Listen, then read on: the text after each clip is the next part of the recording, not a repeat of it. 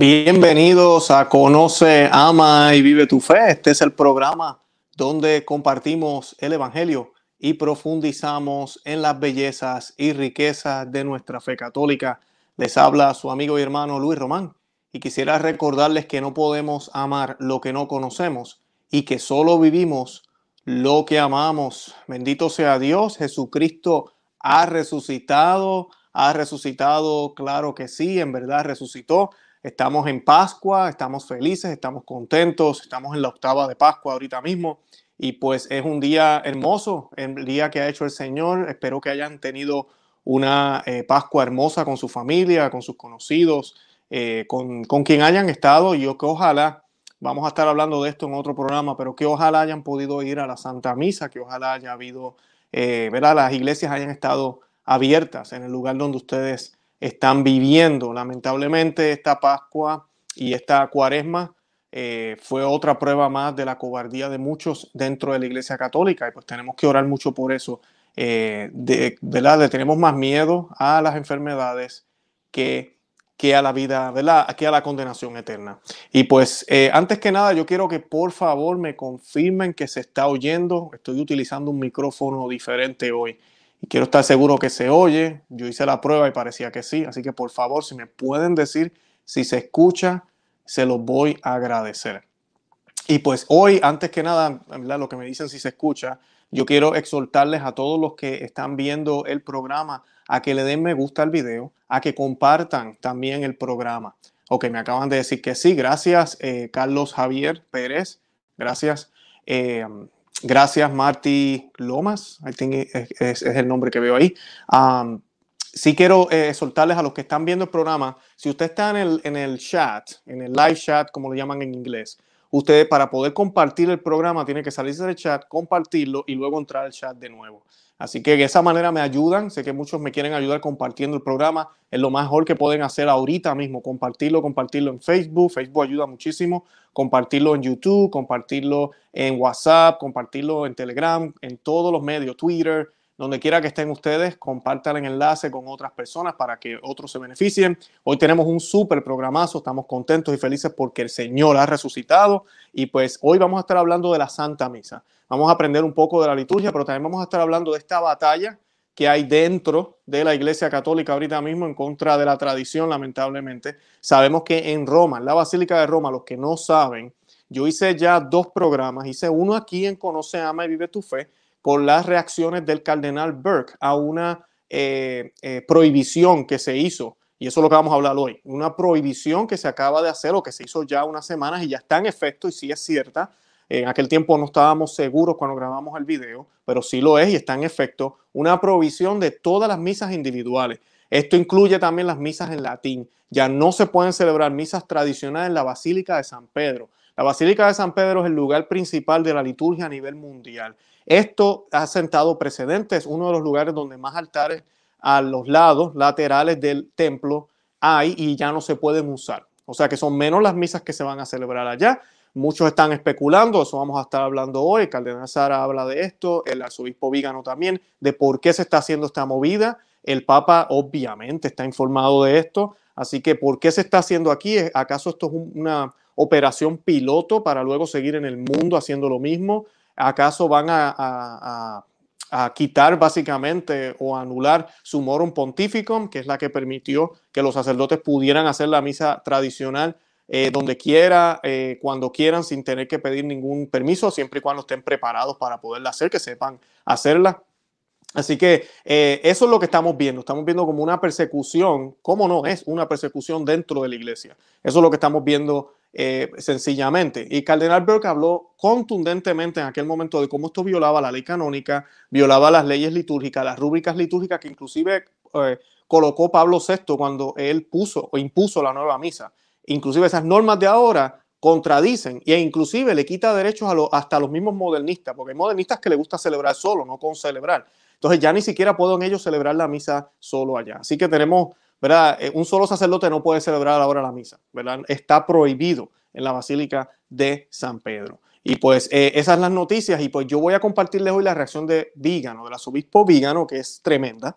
Y les voy a compartir también la reacción del cardenal Sara. El cardenal Sara ya es un tono más de súplica al Papa Francisco, de que por favor tumbe esto ya, de que deje esta estupidez, de que deje esto y que se dé cuenta que esto es un horror, que va en contra de toda la tradición y de la supuesta iglesia abierta a todos, que realmente lamentablemente no lo es. Si no está acomodada al mundo, si tú no estás acomodado al nuevo orden mundial, si no estás acomodado a la ecología y casi a la Pachamama, pues no, no eres bienvenido. Así de sencillo. Eso es lo que está sucediendo. Y para comenzar, yo quiero que nos encomendemos a la Santísima Virgen María, a la Santísima Virgen María corredentora, ella que participó y cooperó de una manera extrema con el Señor. El Señor es nuestro único redentor, pero ella es la corredentora. Y hoy le vamos a pedir su intercesión para que ella nos acompañe durante este programa y que sean las palabras de su Hijo las que salgan de mi boca y que sean eh, lo que escuchemos cada uno de nosotros, sean los, eh, las intenciones de nuestro Señor Jesucristo.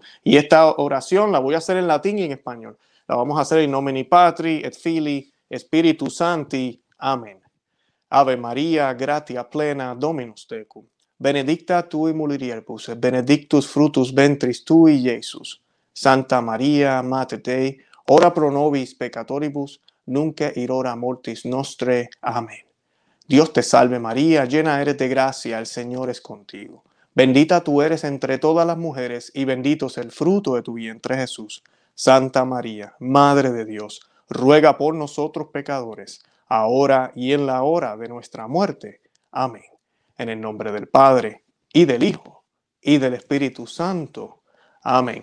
Ave María, ruega por nosotros, Santa María, ora pro nobis. El Señor ha resucitado, ha resucitado, claro que sí. No nos olvidemos de eso. Estamos en Pascua, tiempo de alegría, con iglesia cerrada, con eh, sacerdotes que no quieren hacer la misa por miedo, eh, con, con pocos sacramentos, todavía sigue siendo Pascua.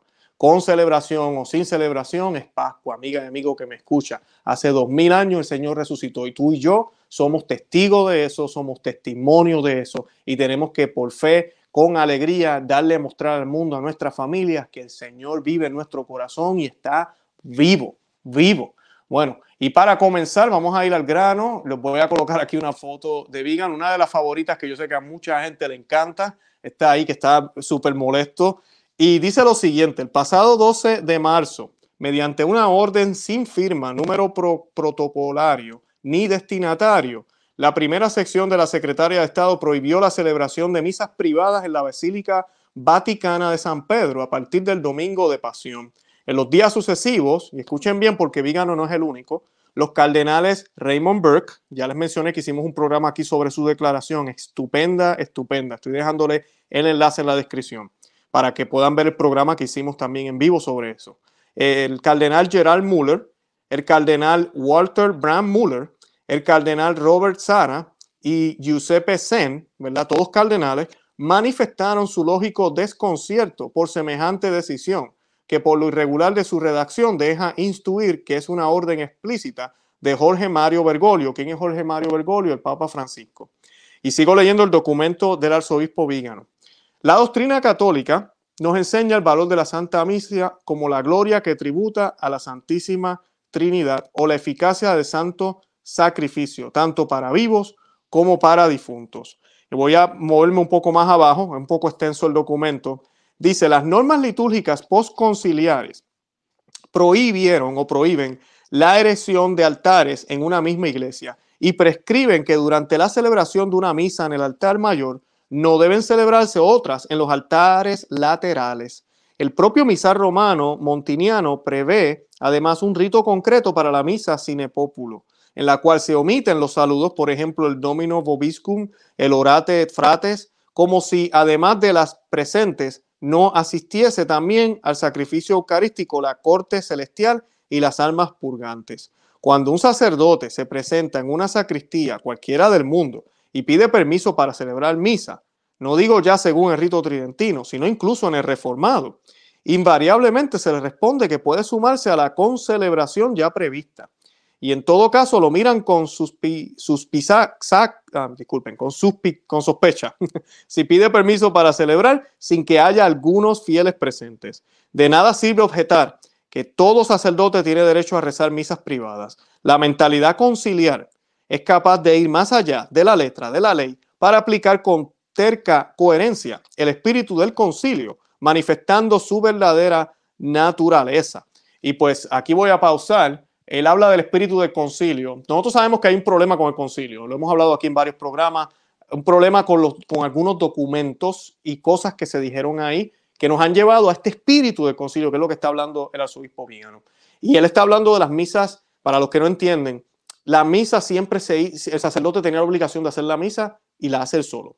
Esto de que la concelebremos, ¿verdad? Mayormente era para obispos. Ahorita el cardenal Sara va a hablar de eso. Cuando se hace la misa con el obispo hay varios sacerdotes. Pero se ha vuelto, después de la reforma litúrgica de los 70, que fue un desastre, eh, se ha vuelto una moda y ahora tú ves 5, 6, 7, 8 sacerdotes todos juntos. Y de esa forma supuestamente es mejor, lo cual no lo es. Ahorita vamos a hablar de eso ahorita. Eh, en unos minutos Vígano nos habla de eso y el cardenal Sara. Y pues eso es lo que él está hablando aquí, de que cada sacerdote tiene derecho a celebrar como quiera la misa si lo desea solo. Pero hoy en día se nos ha impuesto con este espíritu, porque no hay ni un solo documento que prohíba que el sacerdote pueda hacerla solo. Inclusive el Vaticano II dice que deben hacerlo solo también. Ah, así que nos estamos contradiciendo. O sea, los modernistas han llegado a un punto ahorita, amiga y amigo que me escuchan, que lo que ellos impusieron en los 70, esa graduación y fiesta que tuvieron porque sacaron la tradición y empezaron a entrar cosas nuevas, ya hasta eso quieren destruir. Hasta eso quieren destruir. Estamos llegando a un punto que, es una cosa eh, malísima, exagerada. Nos estamos yendo a un nivel que, es indescriptible. Y continúa el arzobispo Vígano. Por otra parte, la misa reformada ha sido alterada para que atenue, calle o niegue explícitamente los dogmas, los católicos que suponen un obstáculo para el diálogo ecuménico. Se considera escandaloso hablar de los, de los cuatro fines de la misa porque es una doctrina que perturba a cuantos niegan el valor latréutico, propiciatorio, impetratorio y de acción de gracia que tiene el santo sacrificio, tal como lo definió el concilio de Trento. Escuchen bien, no hay más, no hay más detestable, no hay nada más detestable para un modernista que la celebración simultánea de varias misas. E igual de intolerable es la celebración Corán Santísimo, o sea, ante el tabernáculo colocado sobre el altar. Para ellos, la Santa Misa es una cena, un banquete y no un sacrificio. Por eso el altar se ha sustituido por una mesa y el sagrario ya no está presente sobre el altar. Se ha desplazado a un lugar más adecuado para la oración y el recogimiento. Por eso el celebrante mira al pueblo en vez de a Dios. Y esa es la razón también por la cual muchos asistimos a la misa tradicional. No hay, no hay nada más triste en una iglesia católica que entrar y que el tabernáculo no esté ahí, que el sagrario donde están guardadas las especias del Señor, el pan que se consagró en misas anteriores, no esté en el centro y que ahora en el centro se siente el sacerdote. ¿Y, y dónde colocan al Señor ahora lo que yo le llamo el closet? Lo colocan al lado y te dicen la excusa de que es porque la gente habla dentro del templo y por respeto lo colocamos en otro lugar. ¿Será entonces que le estamos dando más importancia en el templo a hablar que al Señor? Entonces mejor lo sacamos a Él y seguimos hablando nosotros. ¿Será que es mejor entonces sacar al Señor y así no tenemos que estar arrodillándonos y haciendo venias y cosas porque el Señor ya no está ahí presente? Así también podemos mirar a la gente, porque el tabernáculo no está ahí, yo no le doy la espalda al Señor y ahora yo puedo hacer mi espectáculo, mi cena, mi banquete y observar a todos los que están presentes. Yo no estoy diciendo, y lo he dicho aquí muchas veces, me han escrito algunas personas como que diciendo, tú te contradices. Yo no me estoy contradiciendo. Cuando yo digo que a pesar de todo esto, la misa es válida, lo digo porque Dios es Dios y nadie puede con Dios, amiga y amigo que me escuchas. So, independientemente de estos problemas que yo estoy hablando, Dios es Dios y Dios se hace presente. Se hace presente porque Él quiere hacerse presente. El problema es cómo nosotros estamos tratando ese gran milagro que el Señor nos da ese gran milagro que él instituyó en los apóstoles y ese gran milagro que eh, eh, orgánicamente, ¿verdad? Eh, a través de los siglos, esa liturgia ha ido enriqueciéndose y siempre ha sido algo paulatino, con continuidad. Nunca ha sido un cambio como el que pasó en los 70, que fue abrupto, que fue una interrupción completa y se empezó todo otra vez. Nunca ha sido así. Entonces ahí es donde muchos de, de nosotros, ¿verdad? Tratamos de decirle a las personas, de que tenemos que alertar a nuestros sacerdotes de lo que sucedió para que ellos comiencen a hacer cosas y tal vez inclusive a celebrar la misa tradicional en parroquia, porque la misa nueva tiene unos elementos que no existían antes y esos elementos no son cristocéntricos. Nosotros hicimos aquí un programa con el hermano David Rodríguez, que es el hermano del padre Marco Rodríguez, y hablamos de eso. Busquen el programa en el, en el canal. Y estábamos hablando de la misa tradicional, de cuál es la, de qué es la esencia que siempre, que lamentablemente tenemos que usar el término misa tradicional, pero es la misa católica, la misa de siempre, la misa que siempre existió. Y sí sufrió cambios aquí y allá, pero no fueron cambios como estos, abruptos fueron que se le añadió una cosa aquí, se, le, la traducción se puso acá, eh, cositas así de que venían del mismo espíritu de la iglesia poco a poco hasta que se canonizó esa liturgia y era la misma donde quiera. Y se supone que no hubiera más cambios. El, el, final, el punto final para esa liturgia fue el Concilio de Trento. Concilio de Trento ya, de ahí en adelante, no debieron haber, no hay espacio para innovaciones, no hay espacio para reformas, se supone. Lamentablemente eso no sucedió en el Concilio Vaticano II, al contrario, empezaron a innovar. Y lamentablemente miren dónde estamos ahora. Amigas, amigos que me escuchan, acabamos de pasar una Semana Santa donde menos gente fue a la iglesia que el año pasado. Y muchos sacerdotes, porque inclusive este año tenían las iglesias en algunos lugares abiertas, y lo que yo escucho por ahí es, no entendemos por qué la gente no vuelve. Pues déjame decirte por qué la gente no vuelve. Porque tú eres un cobarde y eres un hipócrita. Porque tú dices que el Señor es el Señor, que el Señor sana, que el Señor es el Todopoderoso, pero viene una enfermedad y te encierras y no quieres salir, porque tienes miedo a morirte, pero no que morirse bueno porque nos vamos para la vida eterna, si es que estamos listos. No, no estamos dispuestos a dar la vida por Jesucristo. Entonces, como tú hiciste esa actitud durante todo un año y ahora el segundo año yo voy a la iglesia y pareces un astronauta y todo está lleno de tape amarillo y me vas a decir que me vaya para acá y que me vaya para acá y que tengo que ser irreverente al Señor y recibirlo en la mano, pues claro que no voy a ir. Y muchísima gente no va a ir. No va a ir, ¿sabe qué? No van a volver. Y lo triste de esto es que la gente piensa, no, es que esa es la caridad, estamos protegiendo a la humanidad, estamos siendo buenos ciudadanos. Y lo que está pasando es que el demonio se está saliendo con la suya, porque aquí lo que estamos hablando es de almas, son almas, almas. Y tenemos que adorar y glorificar a Dios y la manera correcta de hacerlo es en el sacrificio de la Santa Misa. Miren a Perú, Perú da una vergüenza, ojalá me estén viendo sacerdotes de allá y obispos, que me estén viendo, porque da pena, da pena lo que hicieron allá. Tenían algunas iglesias abiertas antes. Llega la Semana Santa y tomaron la decisión de cerrar todo. O oh, por el miedo a que se van a llenar las iglesias. En serio. La semana más importante, la semana mayor, la Semana Santa. Esa semana que Satanás no quiere que vayamos a la iglesia. El día de Pascua, que el mismo catecismo de la Iglesia Católica dice que un mal católico, un mal católico, porque nosotros estamos obligados a ir todos los domingos, pero por lo menos tiene que comulgar ese domingo. Lo dice el catecismo de la Iglesia Católica, está en la ley canónica. Satanás se salió con la suya. Millones de católicos este año no comulgaron el día de Pascua, no comulgaron el día de la resurrección. Así de sencillo. No, pero Luis, es que la gente se está muriendo allá afuera por la enfermedad. ¿Qué es más importante, amiga y amigo que me escucha? ¿La vida aquí en la tierra o la vida en el cielo? La vida eterna. ¿Y realmente hay un riesgo? Porque estamos asumiendo que todo el mundo está infectado. Esto es la primera vez en la historia que las cosas se ven así. Porque usted se va para atrás la iglesia nunca se detuvo. Usted busca y hay fotos de la plaga negra y usted sacerdotes yendo a darle la comunión. Sí, mira, se separaban, hacían cosas, ya claro que sí, pero siempre se buscó la manera de llevar a Cristo a las personas, de atraer a Cristo, de, traer a la gente hacia Cristo, no de impedírselo, no de buscar maneras de hacerlo más difícil. Y eso es lo que a veces parece que está pasando ahora. Estamos tratando de impedir que el Señor llegue a mucha gente por el miedo a una pandemia, por quedar bien con el mundo. Pero ¿y qué con el Señor? Como les decía hace unos días, ¿y qué con los dolores del Señor? A nadie ya le interesan los dolores de Cristo. A nadie ya le interesa.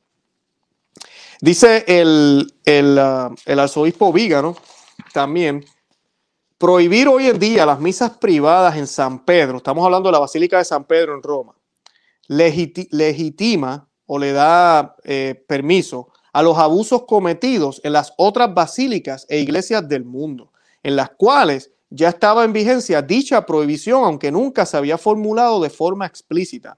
Es todavía más significativo que este abuso se haya impuesto mediante un acto aparentemente oficial, por el que la autoridad de la Secretaría de Estado bastaría para reducir al silencio por temor reverencial o cuantos quieran seguir siendo católicos, a pesar de los esfuerzos en sentido contrario de la jerarquía actual.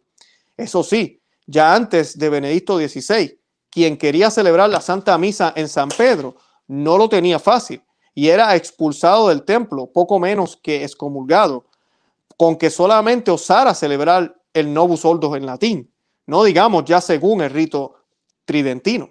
Es indudable que para los neomodernistas las misas privadas se pueden prohibir y que tratarán de abrogar el motus proprio somorum pontificum de Benedicto XVI, porque como reconoció hace poco Max Beans, uno de los ardorosos aduladores de Santa Marta, la liturgia tridentina presupone una doctrina intrínsecamente contraria a la teología conciliar. Pero si hemos llegado al escándalo de la provisión de las misas privadas en San Pedro, lo debemos también al modus operandi de, los novadores, los cuales avanzan gradualmente aplicando en los terrenos litúrgicos, doctrinal y moral los principios de la ventana de Overton. Reconozcámoslo. Estos indecentes guiños herejes y sismáticos responden a una estrategia dirigida a las, a las sectas acatólicas, que culmina en una estrategia más amplia, enfocada en las religiones no cristianas y en las ideologías paganas imperantes. Solo así se comprende esta deliberada voluntad de complacer a los enemigos de Cristo para, para agradar al mundo y a su príncipe. Y esta, esta parte es importante que dice aquí el arzobispo Vígano. Él menciona aquí, y miren, escuchen bien esto, él dice que, ¿verdad? la liturgia tridentina de por sí ya en muchos lugares se estaba prohibiendo, ¿verdad? Esto ya le da toda la luz verde a los demás lugares algo que no está aprobado canónicamente ni por ningún documento, a que lo sigan haciendo. Además de eso, las liturgias en los laterales, en los altares laterales, en las catedrales, por ejemplo, yo que soy de Puerto Rico, yo recuerdo ir a la Catedral de San Juan y es bien raro que dejen, lo dejan a veces, yo inclusive estuve en una peregrinación hace un tiempo y nos dejaron celebrar misa en uno de esos altares, pero no es, no es común, no es, no es normal que se haga simultáneamente. Y no lo quieren hacer así porque para ellos este tipo de acciones es de la iglesia antigua. Aquí lo dijo eh, el, arzobispo Vígano, para ellos esto no es conciliar, no es sinodal, no es lo que queremos hacer ahora. Entonces aquí estamos viendo la contradicción. O sea, o el Espíritu Santo se equivocó por dos mil años y ahora eh, tenemos que hacerlo de esta manera, o, o estas personas están siendo desobedientes a la tradición de la iglesia.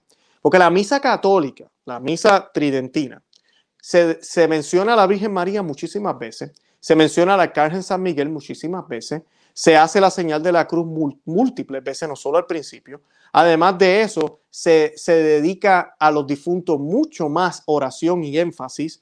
Eh, a los santos se mencionan por nombres, ¿ok? No solamente la palabra santo, que puede aplicar a los santos que viven, a nosotros, como nos llama San Pablo también. Es una misa que no es de agrado para los protestantes. En cambio, la misa Novus Ordo, y usted le puede preguntar a un protestante luterano, presbiteriano, todos ellos se sienten mucho más en familia, se sienten mucho más en casa. Inclusive, no es secreto que hubo un comité de protestantes en el concilio, en, no en el concilio, en, la, en, el comité para la liturgia, que terminó siendo la, ah, haciendo la misa nueva. Eso no es secreto. Habían protestantes también y la iglesia no es que estamos abiertos, queremos la primera vez en la historia, la primera vez en la historia de la iglesia católica que cismáticos y personas que están fuera de la iglesia, porque sí, seremos hermanos en términos del bautismo, pero ellos están muy lejos de estar en total comunión con la iglesia. El bautismo ya les da un gancho. Y el bautismo de por sí, ese bautismo, si ellos eh, se, empeñan en buscar la verdad, van a terminar siendo católicos, que es lo que ha pasado con muchísimos protestantes. Pero lamentablemente, los que no quieren serlo, ¿cómo los vamos a complacer? Entonces vamos a permitir inclusive que ellos opinen cuando ellos no creen en la real presencia de la Eucaristía, o cuando ellos no creen en que María es corredentora, María es madre de Dios, o ellos no creen en todos los sacramentos, solo en algunos. Cuando ellos no creen en la sucesión de Pedro, no creen en el papado, no creen en nada de eso. Entonces, no, pero no importa, porque lo importante aquí no es unir a todos en un solo rebaño en Cristo, sino unir a todos en un rebaño de amor, fraternidad, libertad, ¿verdad? Igualdad, prácticamente masonería, eh, ecología, todos unidos. No importa que tú seas, inclusive ya nos hemos ido más lejos, ¿verdad? Hace poquito el Papa se reunió con los el Islam, con un líder del Islam, no más recuerdo el nombre ahora, en Irak. En el avión dijo ese hombre es un hombre de Dios. Ese hombre es un, es un islámico. ¿Qué hacen los islámicos? Los islámicos niegan a Jesús. Niegan que Jesús es Dios. Es un hombre de Dios. Entonces, yo, yo puedo pararme aquí mañana en este canal y decir, Jesús no es Dios. Y yo sé que mucha gente va a decir, Luis, Luis, Luis no es católico, Luis, Luis no es un hombre de Dios, mira lo que acaba de decir. No, pero es que el Papa acaba de decir que aquel señor que es islámico, que no cree que Jesús es Dios, es un hombre de Dios. ¿Cómo que yo no puedo decir eso ahora? Yo lo puedo decir. Y aquí es donde empieza el degenere, empieza la destrucción. ¿Y quién sufre? La verdad. Porque quien termina sufriendo realmente es la verdad. ¿Y quién es la verdad? Cristo. ¿Y quién tiene la verdad? La Iglesia Católica. Al final la víctima es la Iglesia Católica, no son los demás. Es la Iglesia Católica. Los demás no la tienen. Que se confundan entre ellos no es gran cosa. Pero el problema es cuando se licua, se licúa la verdad con otras ideas por complacer el mundo, como nos está diciendo Vígano, por complacer a los líderes del mundo, por complacer eh, empeños de, de otras personas, por querer hacer de Dios lo que nosotros queremos a nuestro antojo, lamentablemente. Continúa el, el arzobispo Vígano, escúchese en esto. Dice, es desde esta perspectiva, desde la que hay que interpretar las proyecciones de imágenes de animales sobre la fachada de la Basílica del Vaticano, no sé si recuerdan eso, y la entrada procesional del ídolo de la Pachamama, portado en, en andas por obispos y clérigos, eso lo cubrimos aquí en el programa, la ofrenda a la Madre Tierra colocada sobre el altar, eso también hicimos un programa aquí en Conoce, y Vive tu Fe, donde se colocó un matero en el altar, algo que viola todas las rúbricas de la iglesia, pero ese matero, esas matas tienen un ritual a la Madre Tierra y Bergoglio, el Papa Francisco, colocó esa, ese altar ahí.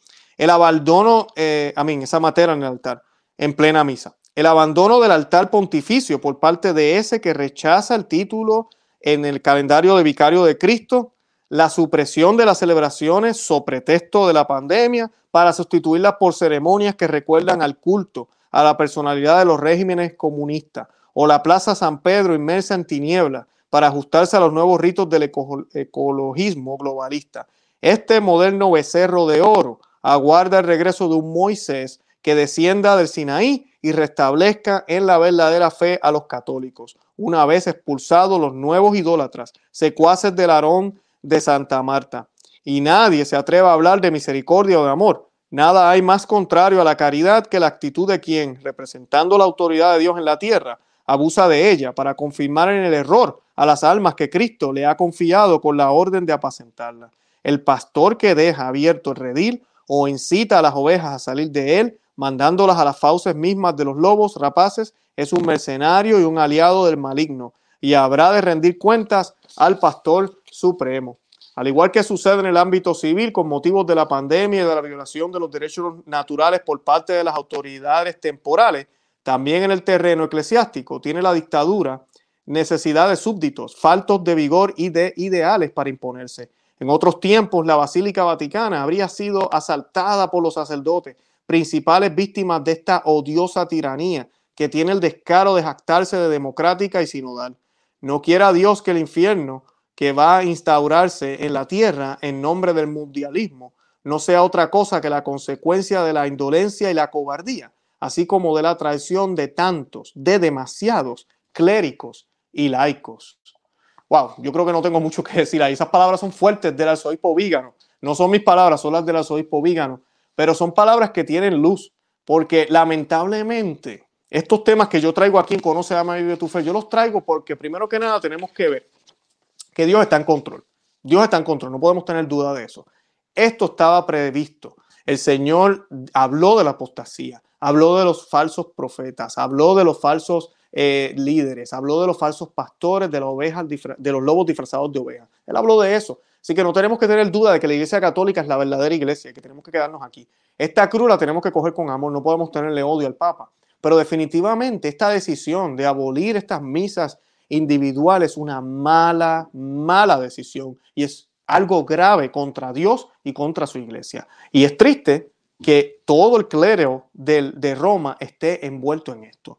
Y el cardenal Sara, que es uno de los que nosotros hablamos aquí, y quiero que lo escuchen porque muchos dirán, ah, pero el arzobispo Viga no es un rebelde. Ah, bueno, pues vamos a hablar entonces ahora del cardenal Sara. El cardenal Sara hace poquito hizo un programa y él dijo abiertamente, yo no le he llevado la, eh, yo nunca he estado en contra del Papa. Eh, él ha sido muy objetivo, él ha hablado cosas muy claras, pero es un hombre que es claro con lo que él cree y dice. Y él le está suplicando al Papa, sí, al Papa. O sea, que él entiende que el Papa tiene que ver con esto.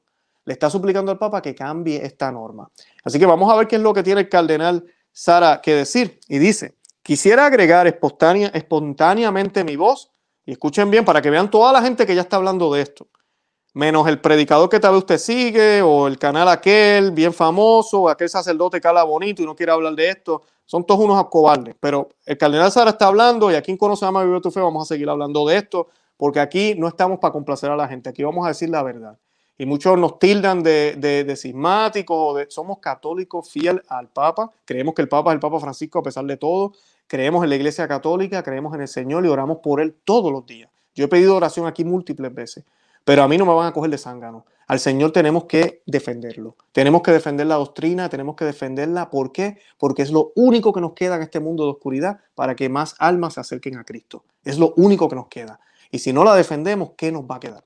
Somos sal y luz. Si dejamos de ser sal, entonces no servimos para nada. Jesús dice que nos va a tirar al suelo, que nos van a tirar debajo de la tierra porque no servimos para nada.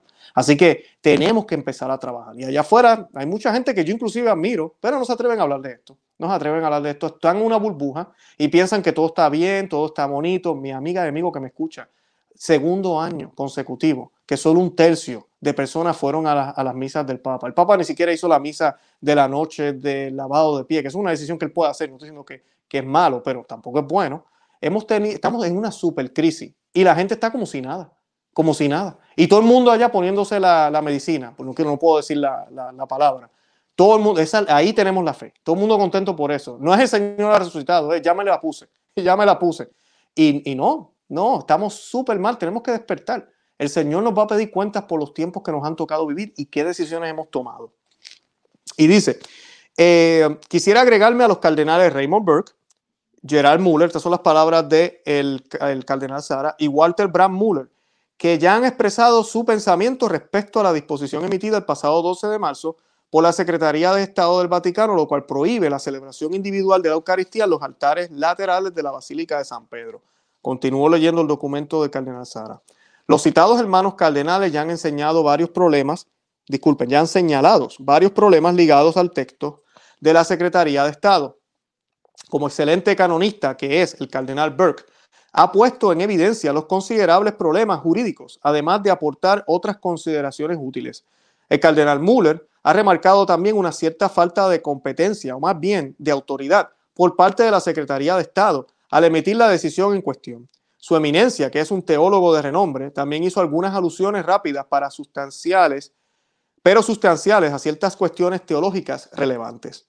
El cardenal Bram se centró en la cuestión de la legitimidad de ese uso de la autoridad y también especuló en base de su sensibilidad como gran historiador de la iglesia que la decisión sobre las misas en la basílica podría representar un globo de ensayo en vista de futuras decisiones que podrían interesar a la Iglesia Universal. Esto es lo que estábamos diciendo al principio. ¿Es acaso esto una prueba que están haciendo ellos a ver cómo les va para luego implementarla a nivel mundial?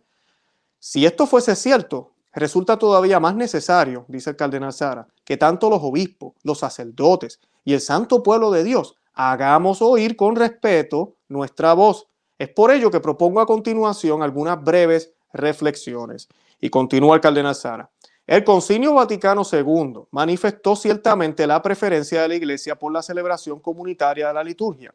La Constitución Sacrosanto Concilium enseña en el numeral 27, siempre que los ritos impliquen, según la naturaleza particular de cada uno, una celebración comunitaria marcada por la presencia y la participación activa de los fieles, debe inculcarse que ésta debe preferirse, en la medida de lo posible, a la celebración individual y casi privada.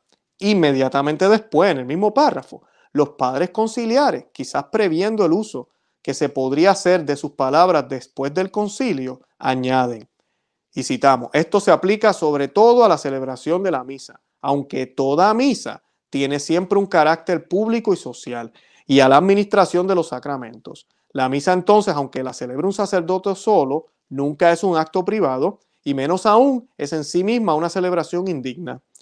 Continúo con el cardenal Sara. Hay que añadir, por cierto, que puede haber con celebraciones poco dignas y poco concurridas, y celebraciones individuales muy decorosas y concurridas, dependiendo tanto del aparato externo como de la devoción personal, tanto del celebrante como de los fieles, cuando están presentes. En consecuencia, el decoro de la liturgia no se obtiene en forma automática, prohibiendo simplemente la celebración individual de la misa e imponiéndola con celebración.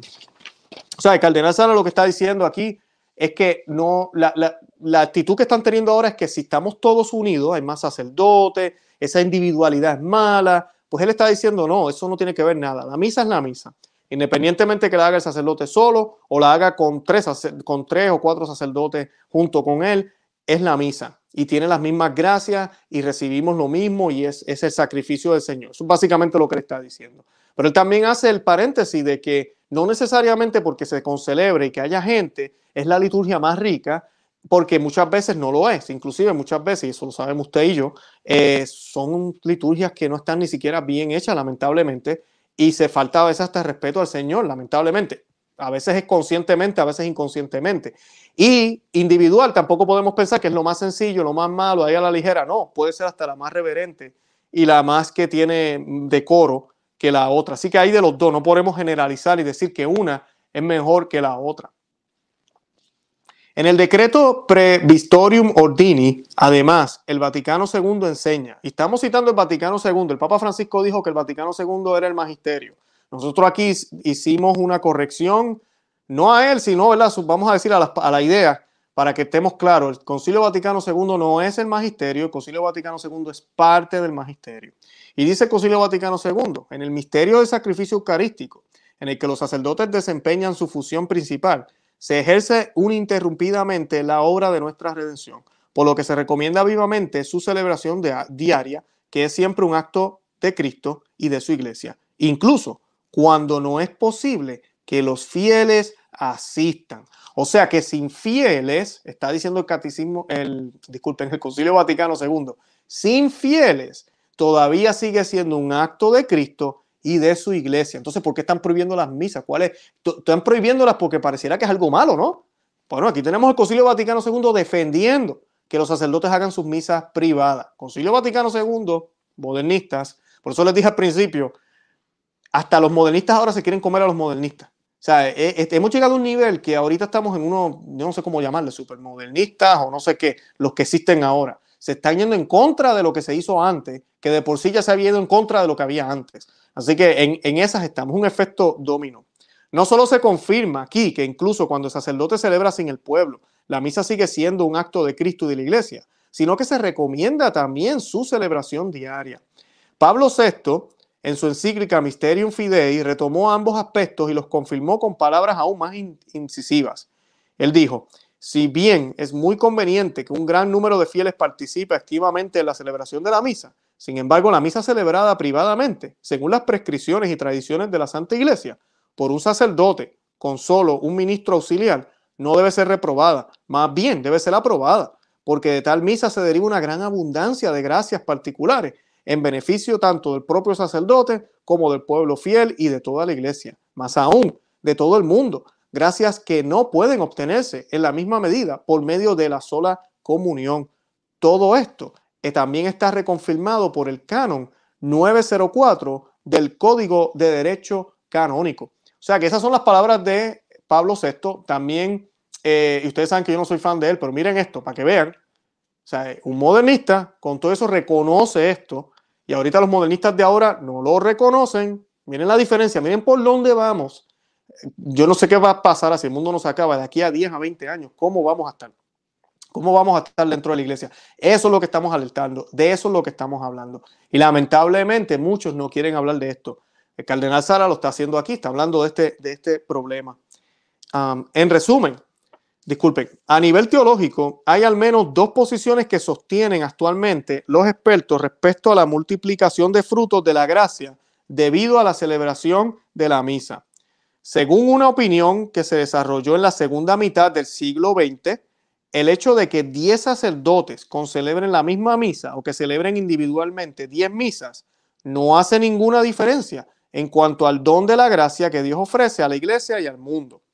La otra opinión, que se basa entre otros en la teología de Santo Tomás de Aquino y en el magisterio de Pío XII en particular, sostiene que por el contrario, que al concelebrar una sola misa se reduce el don de la gracia porque más misas se multiplica la oblación del sacrificio y por lo tanto el efecto del sacrificio y del sacramento.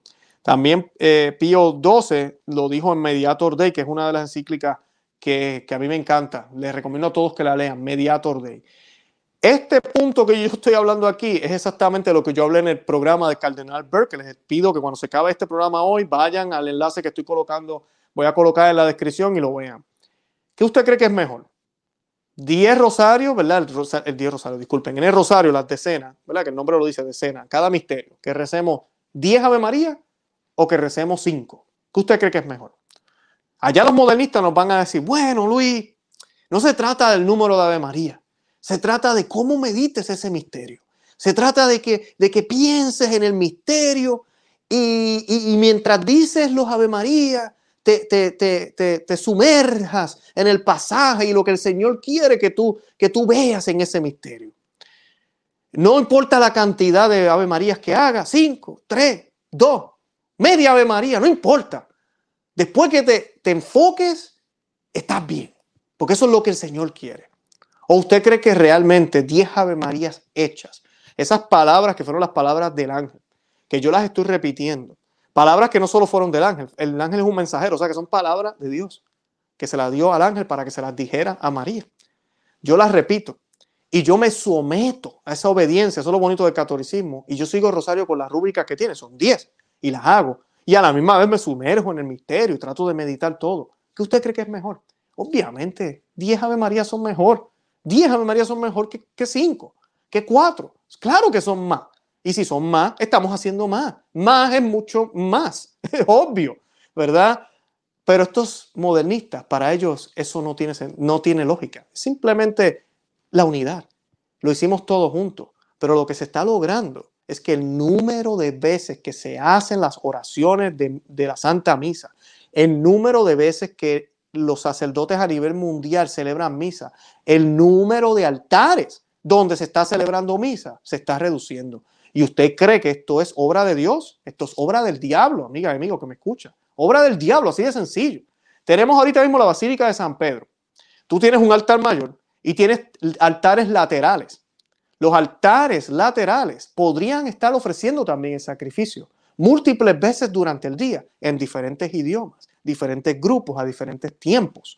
Algo que inclusive es un tipo de lo que sucedía en Jerusalén, en el templo, que se hacían sacrificios por, por, todo el día. Es algo hermoso, muy católico, muy bonito. No, ellos dicen que es mejor una a ciertas horas, o sea, que serían como unas cinco misas o tres o dos al día en total, pero todo el mundo junto. En serio. Dios derrama las mismas gracias en cada misa. Sí, ese punto es verdad. Pero celebrar más misas es mucho mejor. Como que no va a ser mejor, por favor. Así que ese es el punto que está trayendo el cardenal Sara aquí en el documento. No es la opinión de Luis. Bueno, en mi opinión también estoy de acuerdo con él. Dice, a causa de las disposiciones que se han publicado, los sacerdotes que desean celebrar la misa según la forma ordinaria del rito romano, se verán ahora obligados a concelebrar. Rito ordinario es la novus ordo, o sea, que no estamos hablando de los tradicionales, estoy hablando ahora de los modernistas, sacerdotes que no celebran la misa tradicional, tienen que concelebrar también. Así quisieran ellos celebrar solo. También es un hecho singular forzar a los sacerdotes a concelebrar. Los sacerdotes pueden concelebrar si lo desean, pero se les puede imponer la concelebración. Y es que, mi gente, déjenme parar aquí.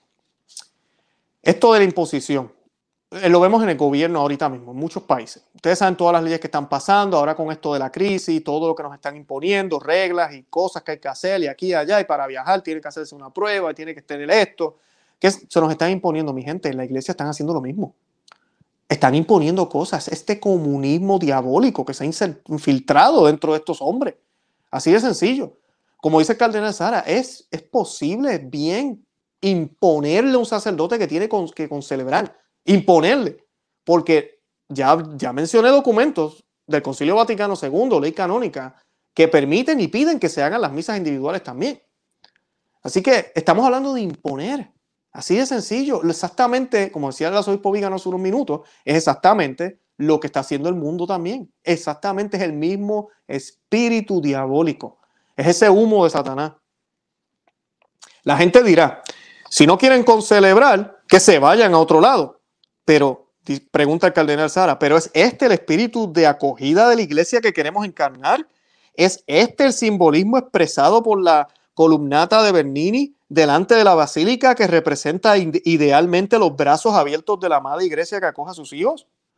Por otro lado, por su naturaleza, la concelebración, tal como fue concebida y aprobada por la reforma litúrgica de Pablo VI, es más bien una concelebración de presbíteros con el obispo, que al menos ordinariamente en el día a día, una concelebración de presbíteros solos. Anotaría al margen que esa imposición acontece mientras la humanidad está combatiendo contra COVID-19, lo que hace menos prudente la concelebración. ¿Qué harían los sacerdotes que llegan a Roma? y no saben hablar italiano. ¿Qué van a hacer esos sacerdotes que no hablan italiano? Esa también era la belleza de esto. Acuérdense, en Roma es la capital de la iglesia, ¿verdad? Podemos decir. Van personas de todo el mundo, de diferentes lenguas. Lo bonito cuando era en latín es que todos sabíamos la misma misa y, seguíamos el mismo misal, así que no había problema. Pero ahora que son diferentes lenguas, pues mira, es lo ideal tener esos, esos, esos altares laterales para poderlos usar. Yo voy con mi grupo, yo hablo español, soy sacerdote, celebro mi misa con mi grupo, vamos el otro grupo allá, los alemanes, van el otro grupo y cada grupo la puede celebrar. Es algo hermoso, es algo bonito, se, ve esa catolicidad dentro de un mismo templo, es, hermoso, es precioso. No fue hecho de esa manera al principio, lo ideal es que fueran misas en latín, ¿verdad? Esa es la lengua de la, de la liturgia, pero ese punto que trae el cardenal Sala también es válido. Si yo no sé italiano, entonces yo tengo que concelebrar en una lengua que ni siquiera es la lengua de la iglesia. Ese es el punto. No es la lengua de la iglesia. Porque si usted es sacerdote, usted no le enseñan italiano, tal vez le enseñan un poco de latín hoy en día, porque el latín sí es la lengua de la iglesia, pero el, italiano no lo es. Entonces ahora nos están imponiendo el italiano. Ahora usted tiene que ir a, a Roma y así no entiende italiano, celebrar en italiano si usted es sacerdote. No tiene otra opción si quiere ir a la Basílica de San Pedro. Lamentablemente, esa es la intención ahorita que están haciendo. Continúa el, cardenal Sara. Los tres hermanos cardenales mencionados anteriormente ya han citado el canon 902 del Código de Derecho Canónico, el cual hace referencia a Sacrosantum Concilio número 57, que garantiza a los sacerdotes la posibilidad de celebrar personalmente la Eucaristía. Y también en este sentido sería triste que se dijera, quieren hacer esto, quieren hacer uso de este derecho, vayan a otra parte, imagínense. Eso es lo que están haciendo. Tienen un derecho sacerdote y allí en Roma le están diciendo, bueno, pues váyase a otra parte, aquí no lo podrá hacer. Este canon prevé, en primer lugar, que la misa se celebre también en latín, pero esto no puede hacerse ahora en la basílica, salvo la celebración en forma extraordinaria, sobre la cual hablaré un poco más adelante. Y aquí voy a ir a esta parte donde él habla de esto. Eh, él dice, el rol principal, por no decir único, de un altar es, de hecho, que en él se ofrece el sacrificio eucarístico la presencia de las reliquias de los santos bajo los altares tiene un valor bíblico, teológico, litúrgico y espiritual, tan grande que no hace falta ni mencionarlo. Con la nueva normativa, los altares de San Pedro están destinados a servir, salvo un día al año, solo como tumbas de santos, sino como meras obras de arte. Esos altares, en cambio, deben vivir y su vida es la celebración diaria de la Santa Misa. Y eso ya no va a ser posible porque ya no los dejan celebrar individualmente. Esos altares básicamente se van a llenar de polvo. Amiga y amigo que me escucha, si cualquier cosa que se haga va a llenar los altares de polvo, ¿usted cree que eso es de Dios? Yo voy a dejar que usted responda. Si lo que las normativas que están imponiendo en Roma van a hacer que estos altares se llenen de polvo, ¿usted cree que eso es de Dios? Usted sabe la respuesta y yo también sé la respuesta. También es singular, dice el cardenal Sara, la decisión respecto a la forma extraordinaria del rito romano. La forma extraordinaria es la misa en latín, la misa tradicional.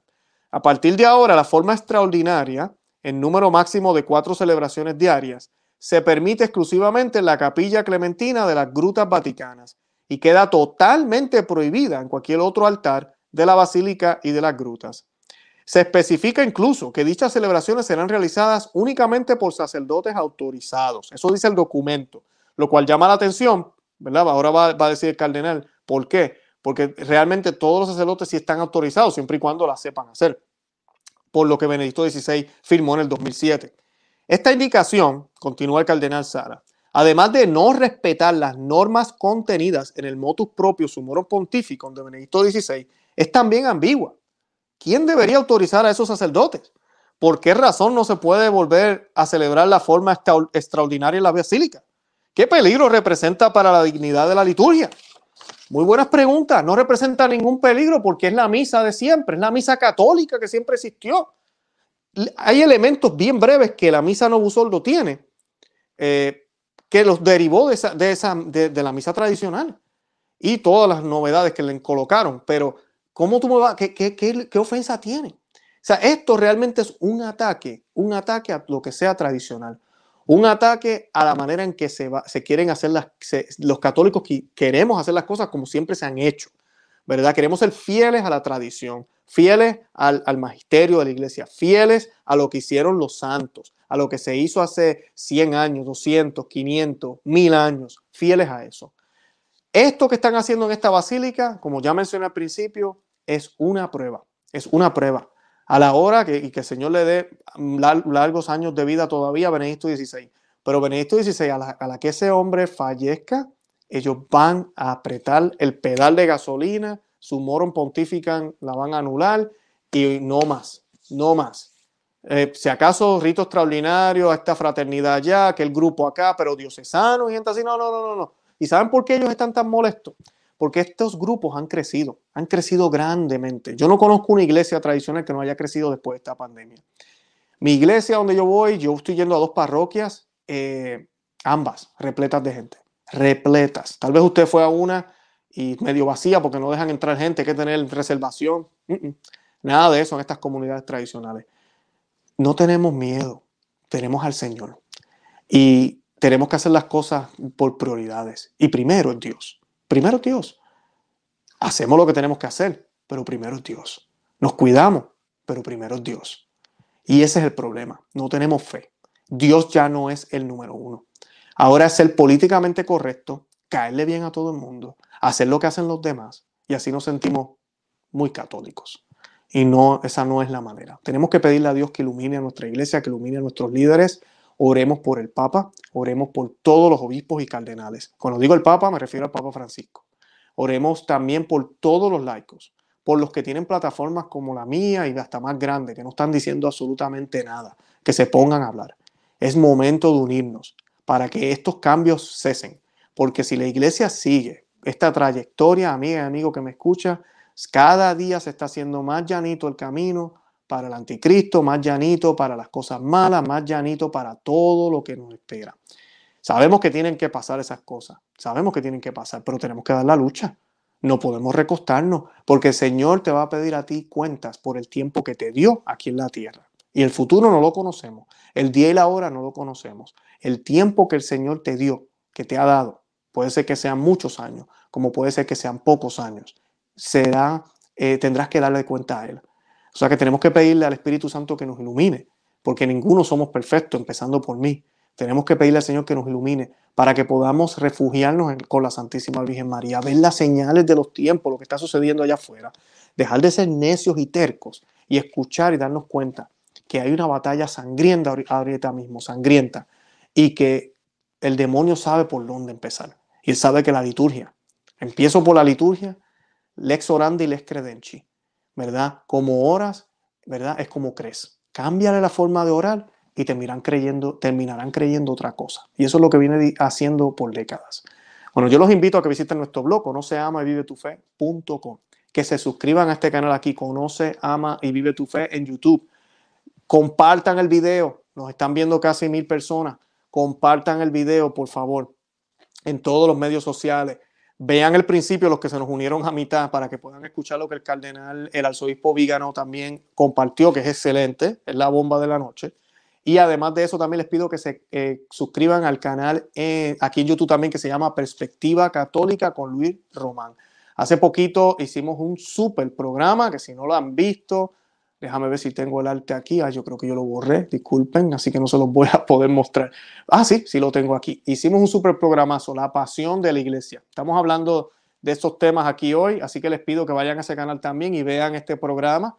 Profecías y Magisterio, hablo de, un cardenal, esa es la foto del señor que ven ahí, eh, del 1800, y menciono profecías también de la iglesia, hablo también del magisterio, del catecismo de la iglesia católica y los pasajes bíblicos que nos hablan de la pasión de la iglesia. Hay más, les voy a, les voy decir algo.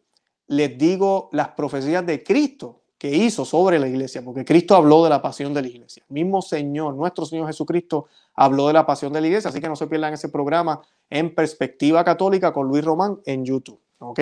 Y nada, yo los amo en el amor de Cristo, les pido que sigan felices porque estamos en Pascua y el Señor ha resucitado, no se olviden de eso. Amen a los suyos, no dejen perder un solo segundo y un solo día. Y no se olviden encomendarse a la Santísima Virgen María, corredentora. Bueno, Santa María, ora pro nobis, que Dios los bendiga. Bye bye.